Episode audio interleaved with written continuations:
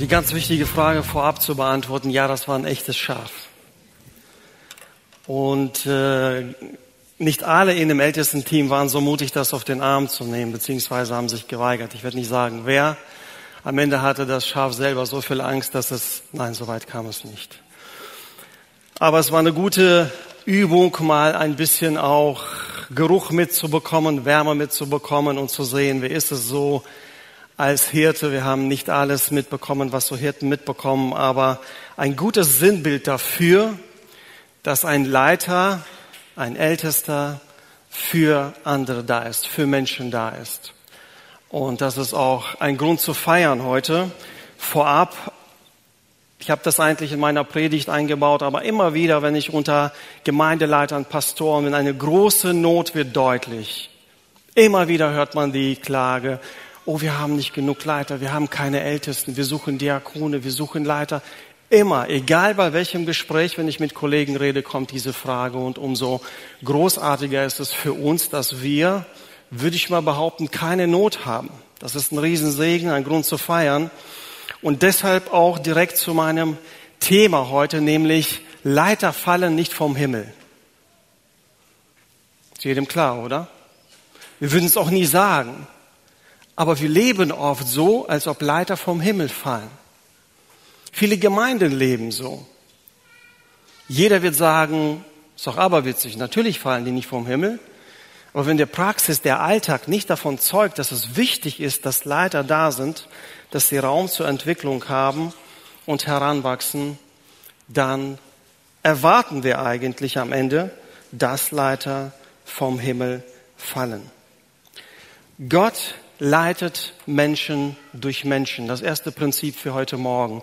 Gott leitet Menschen durch Menschen. Er hat sich bei seiner Schöpfung, und wir sind ja in den letzten Wochen immer wieder zurückgegangen zum Ursprung der Schöpfung als Ebenbild Gottes, Dort bei der Schöpfung hat er festgelegt, ich werde Menschen durch Menschen leiden. Und dieses Prinzip setzt sich trotz allem, und gerade so von den ersten Seiten der Bibel merken wir, oh, da menschelt aber es ganz schön. Da fließt manchmal Blut, da gibt es Tränen. Also so gut ist es vielleicht doch nicht, Gott, dass du dich entschieden hast, Menschen durch Menschen zu leiden.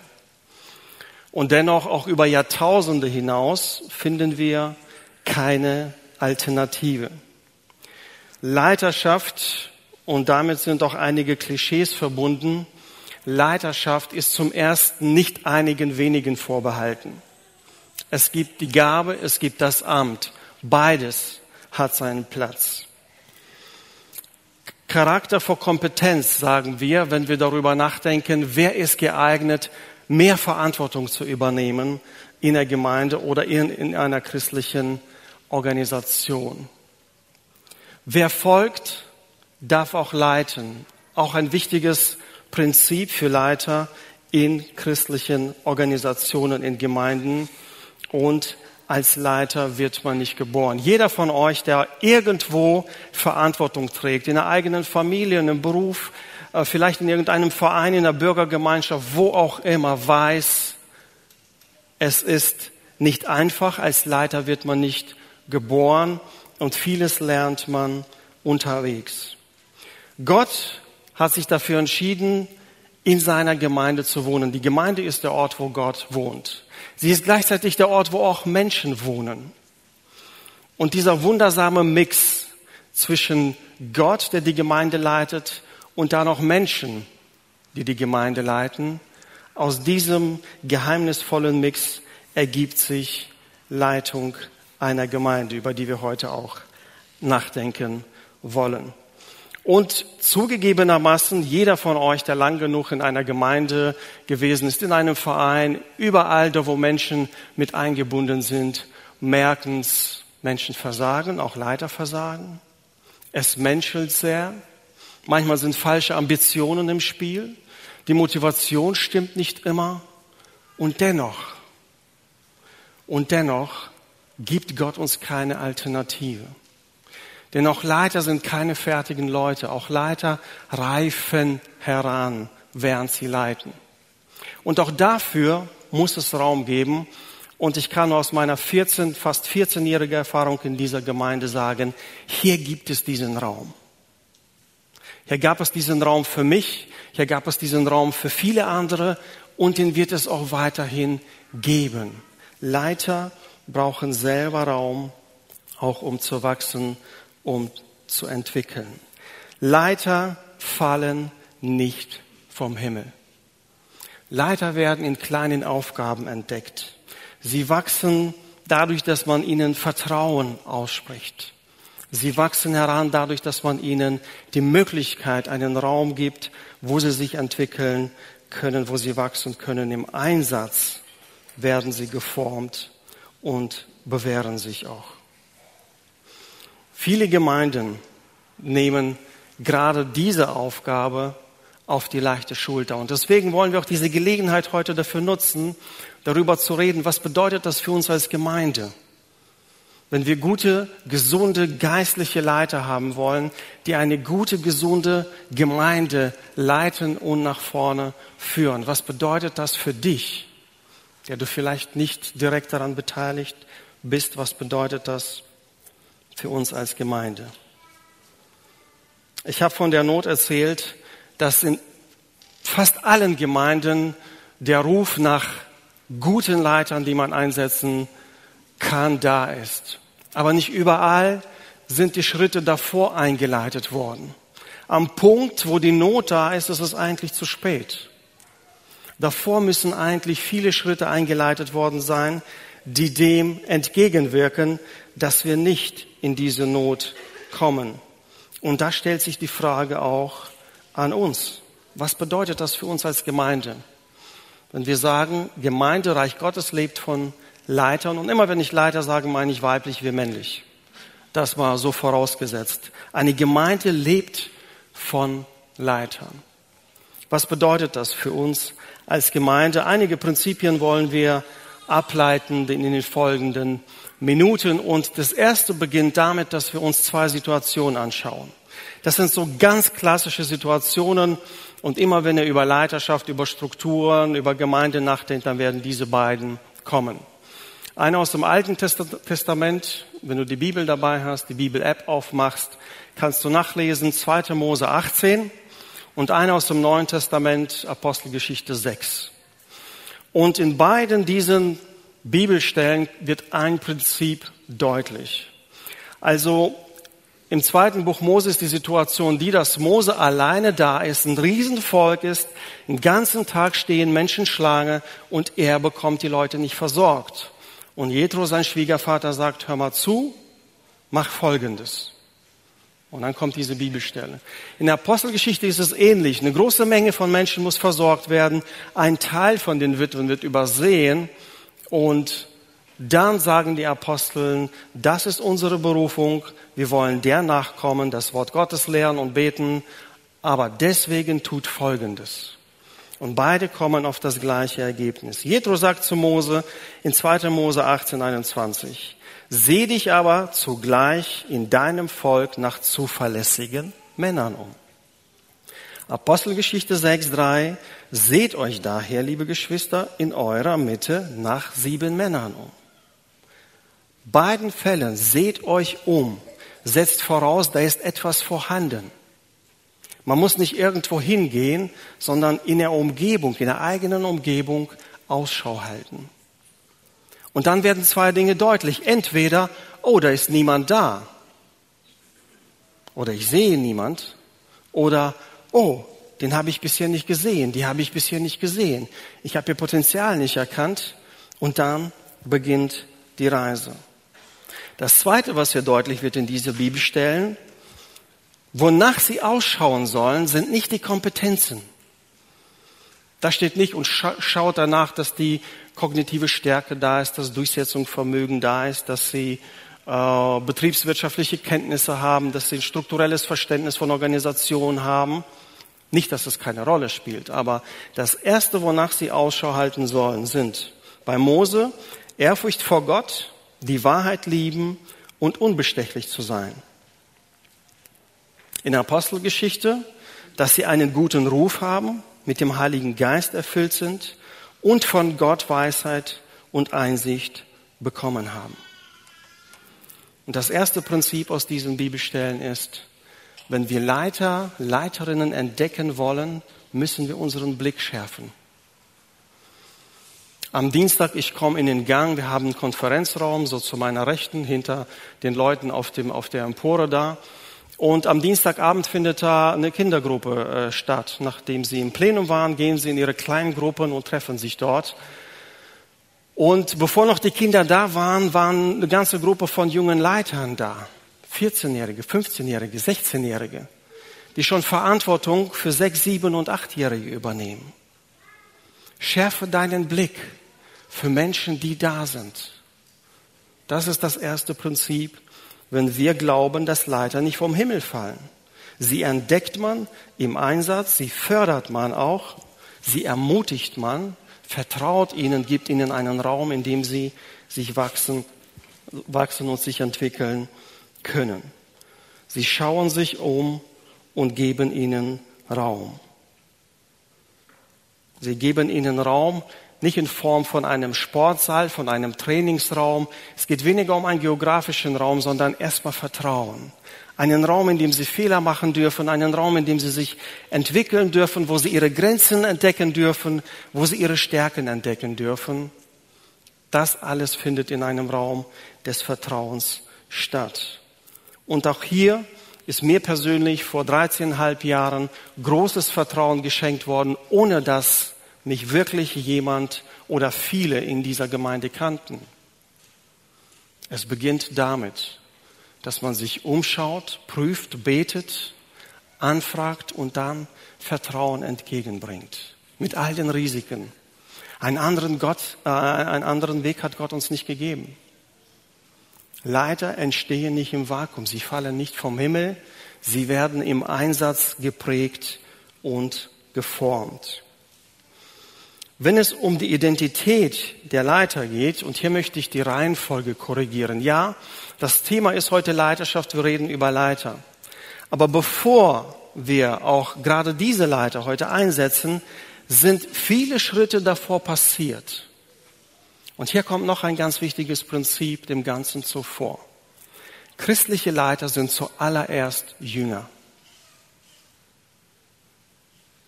Jeder Leiter ist ein Jünger. Anders geht's nicht. Der größte Fehler, den Gemeinden und christliche Organisationen machen, sie setzen Leiter nach ihrer Begabung und nicht nach ihrer Reife ein. Dort entstehen die meisten Brüche, dort entstehen die größten Gemeindekrisen, dort gehen Ehen und Familien kaputt, wo man Begabung vor Reife stellt. Jeder christliche Leiter, wenn du jung bist und das anstrebst, Viktor hat es sehr gut heute Morgen vorgelesen, es ist gut, wenn du das anstrebst. Es ist Gott gewollt, wenn du Verantwortung für andere Menschen übernehmen willst. Und vielleicht bist du auch begabt, vielleicht kannst du gut reden, musizieren, Theater spielen, was auch immer gefragt ist. Zuvor kommt aber auch die Frage, bist du ein Jünger, eine Jüngerin, eine Nachfolgerin, ein Nachfolger? Gehst du Jesus hinterher? Wohnt dein Geist in dir? Das alles sind Voraussetzungen, bevor ich jemand anderen führen kann. Christliche Leiter sind zuallererst Jünger Jesu. Ich möchte einen Bibelvers, den kannst du im Markus Evangelium nachlesen, Kapitel 4, Vers 13. Und da heißt es, Jesus stieg auf den Berg und rief diejenigen zu sich, die er wollte. Und sie kamen zu ihm und er berief zwölf. Und dann kommen zwei wichtige Dinge, wofür er sie beruft. Damit sie bei ihm seien und damit er sie aussende. Damit sie bei ihm seien und damit er sie aussende. Jemand, der an Jesus dran ist, kann auch andere zu ihm führen, kann auch andere leiten. Jemand, der an ihm dran ist, der sich von ihm formen lässt, den kann er auch aussenden, in welcher Funktion auch immer. Wir werden über einige Möglichkeiten äh, gleich nochmal reden.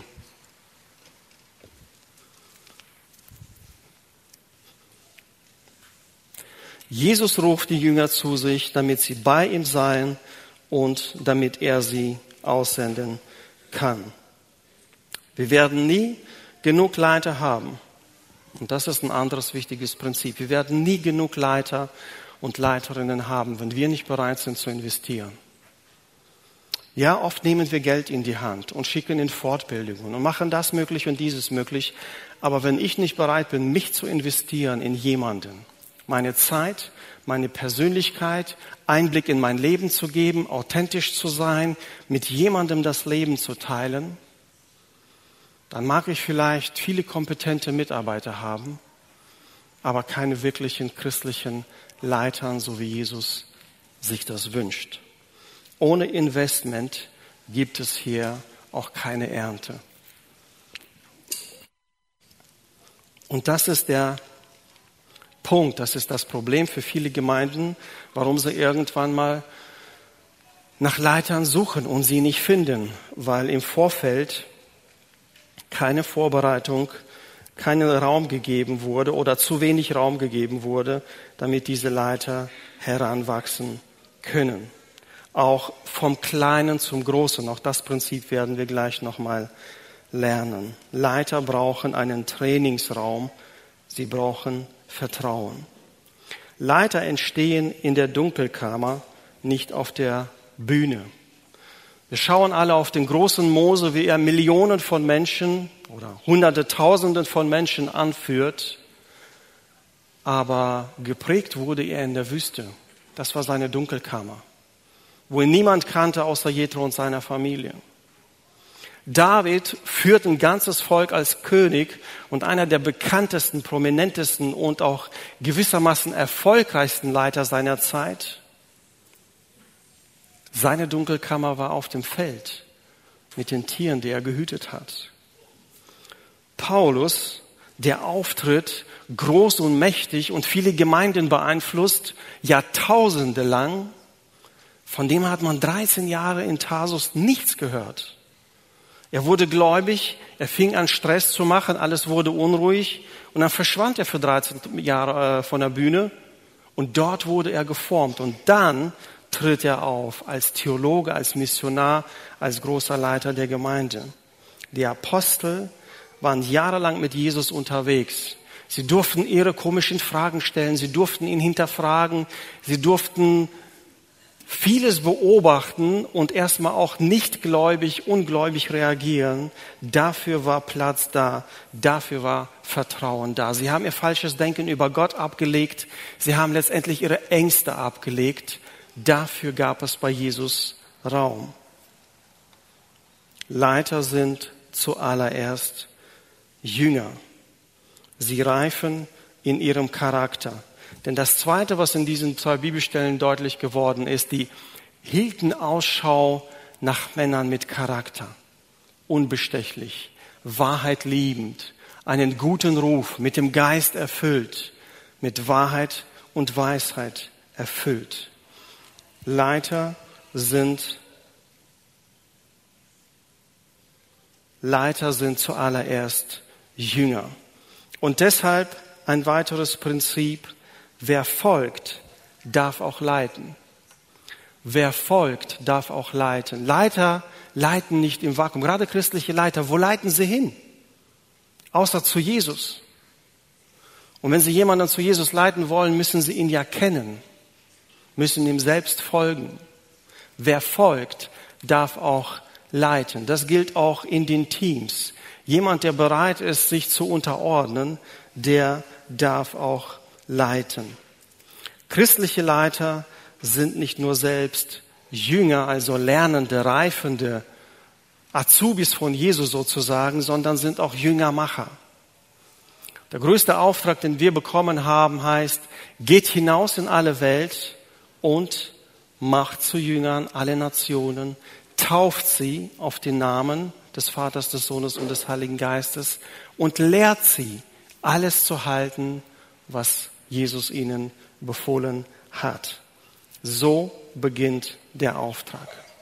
Deswegen, wenn wir über Leiter reden, fragen wir uns zuallererst, sind wir eine Gemeinde, wo Jünger reifen können, wo sie wachsen können, bevor sie in Verantwortung über andere Menschen gesetzt werden? Achten wir darauf, dass der Charakter dem der Aufgabe entspricht und nicht nur die Kompetenz. Die Jünger sind selbst Schüler, Azubis, Freunde von Jesus, die Zeit mit ihm bringen, von ihm lernen und dann noch andere zu ihm führen. Und dann stellt sich uns die Frage heute, wie in aller Welt machen wir Jünger? Wie kann man überhaupt Jünger machen? Selbst der Satz fordert uns ja schon heraus. Jünger zu machen heißt, jemanden zu Jesus hin einzuladen, auf ihn hinzuweisen, mit ihm bekannt zu machen und dass er sich von ihm verändern lässt und sich seinem Ruf anschließt. Und eigentlich, und das ist meine Hauptfrage für heute Morgen, eigentlich, wenn jemand andere zu Jesus führen will, stellt er sich immer nur eine Frage. Wen nehme ich mit? Wen nehme ich mit? Wen nehme ich mit? Ich gehe zum Gottesdienst. Wen lade ich ein? Ich gehe zum Basiskurs. Wen nehme ich mit? Ich fahre in die Freizeit. Wen nehme ich mit? Ich möchte in einem Jahr die Bibel durchlesen. Wen nehme ich mit? Ich gehe in die Stadt, will einen Kaffee trinken. Wer gibt mir den Kaffee aus? Also muss ich auch jemand mitnehmen. Was ist das Geheimnis einer Gemeinde, die geistlich, also qualitativ wächst und auch quantitativ, also zahlenmäßig wächst? Beides ist notwendig. Was ist das Geheimnis? Das Geheimnis ist, dass die in dieser Gemeinde viele Menschen sind, die sich immer wieder die Frage stellen, wen nehme ich mit? Wen lade ich ein? Egal wo ich hingehe, egal was ich mache. Spiele ich in einer Band? Wen nehme ich mit zur Probe? Mit wem übe ich gemeinsam? Pflege ich das Gelände hier in der Kirche? Wen nehme ich mit? Bereite ich, plane ich eine Veranstaltung? Wen nehme ich mit? Gründe ich eine Kleingruppe? Wen nehme ich mit? Backst du gern? Wen nimmst du mit? Spielst du gern Fußball? Wen nimmst du mit? Vielleicht schraubst du gern an Autos, dann ruf mich an, bevor du jemanden mitnimmst. Die Frage lautet immer, eine Gemeinde, die viele gute Leiter hat, eine Gemeinde, die ein Ort ist, wo Menschen nicht nur zum Glauben kommen, sondern auch im Glauben reifen können, stellt sich immer die Frage, wen nehme ich mit? Ganz persönlich. Und hier ist das Geheimnis. Du hast einen unsichtbaren Kreis um dich herum. Das ist dein Einflussbereich. Niemand kommt in diesen Einflussbereich außer dir. Du kommst nicht in meinen, ich komme nicht in deinen. Du kommst in Berührung mit Menschen, vielleicht haben wir ein bisschen Überlappung, aber du kommst in Berührung mit Menschen, denen ich nie begegnen werde. Das ist dein Einflussbereich. Das ist dein Ort des Wirkens. Und aus diesem Kreis fragst du, wen nehme ich mit?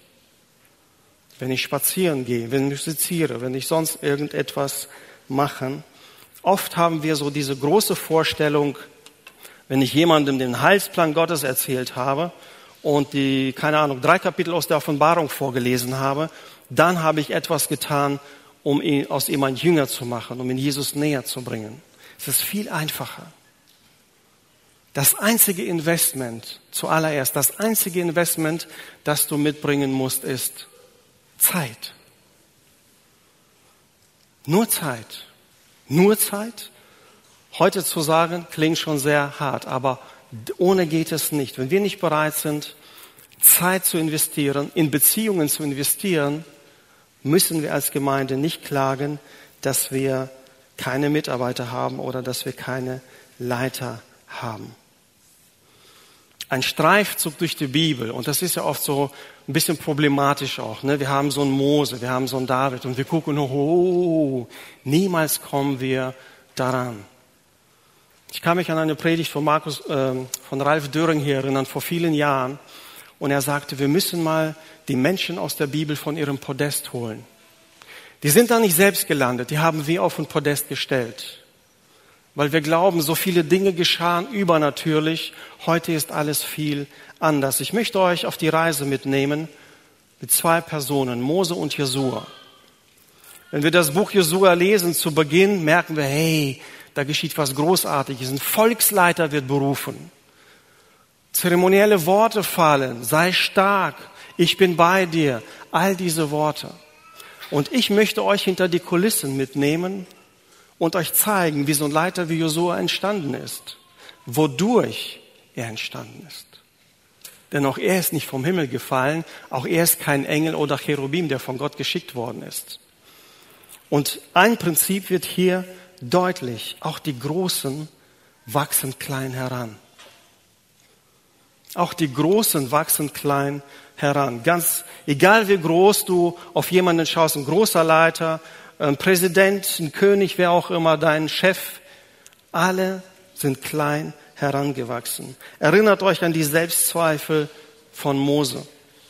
Erinnert euch an das äh, mangelnde Selbstvertrauen von Gideon, von Josua, Misstrauen gegenüber Gott.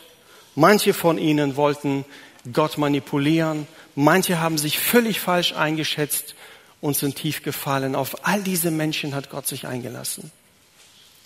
Auf all diese Menschen hat Gott sich eingelassen. Und am Ende war entscheidend nicht die Kompetenz, sondern ihr Charakter. Auch David hat sehr schwerwiegende Fehler gemacht. Und dennoch hat Gott ihn nicht verstoßen, sondern ihn geformt und geprägt. Auch große Leiter wachsen klein heran. Mose musste lernen, dass Delegieren zu guter Leiterschaft gehört. Jesaja musste lernen, dass Gott befähigt, wenn er beruft. Er gibt nicht nur eine Aufgabe. David musste lernen, dass Macht den Charakter auf Probe stellt. Paulus muss lernen, dass Schmerz zum Alltag eines Leiters gehört. Timotheus muss lernen, dass Alter nicht entscheidend ist, wenn Gott beruft. Leiter fallen eben nicht vom Himmel. Leiter haben immer einen Förderer. Sie haben immer einen Coach, einen Mentor, jemand, der ihnen Vertrauen schenkt und Raum gibt in Form von Vertrauen. Und jetzt lasst uns mal auf das Leben von Josua schauen. Du kannst dir die Bibelstellen notieren, ich werde sie nur überfliegen, um einfach ein paar Dinge deutlich zu machen. Wir lesen immer wieder, auch wenn, ne, nehmen wir erstmal das Buch Josua am Anfang. Josua steht auf der Bühne, er wird vor dem Volk präsentiert, eine riesige Feier, er wird eingeführt als Leiter des Volkes. Viele schöne Dinge passieren. Aber jetzt blicken wir mal, was ist davor passiert? So kleine Lichtblicke, kleiner Streifzug durch die Bibel. 2. Mose 33, 11. Josua, von Josua lesen wir Folgendes. Der Herr sprach von Angesicht zu Angesicht mit Mose, so wie Freunde miteinander reden. Danach kehrte Mose wieder zurück ins Lager. Doch sein Diener, da sein junger Diener Josua, der Sohn Nans, verließ das Zelt der Begegnung nicht. Ganz kleiner Satz. Vierte Buch Mose 11, 28, da hörte, das hörte Josua, der Sohn von Nun, ein Mann, der von Jugend an Mose gedient hatte. Also alles, was auf den ersten Blick so übernatürlich scheint, hat eine große menschliche Komponente.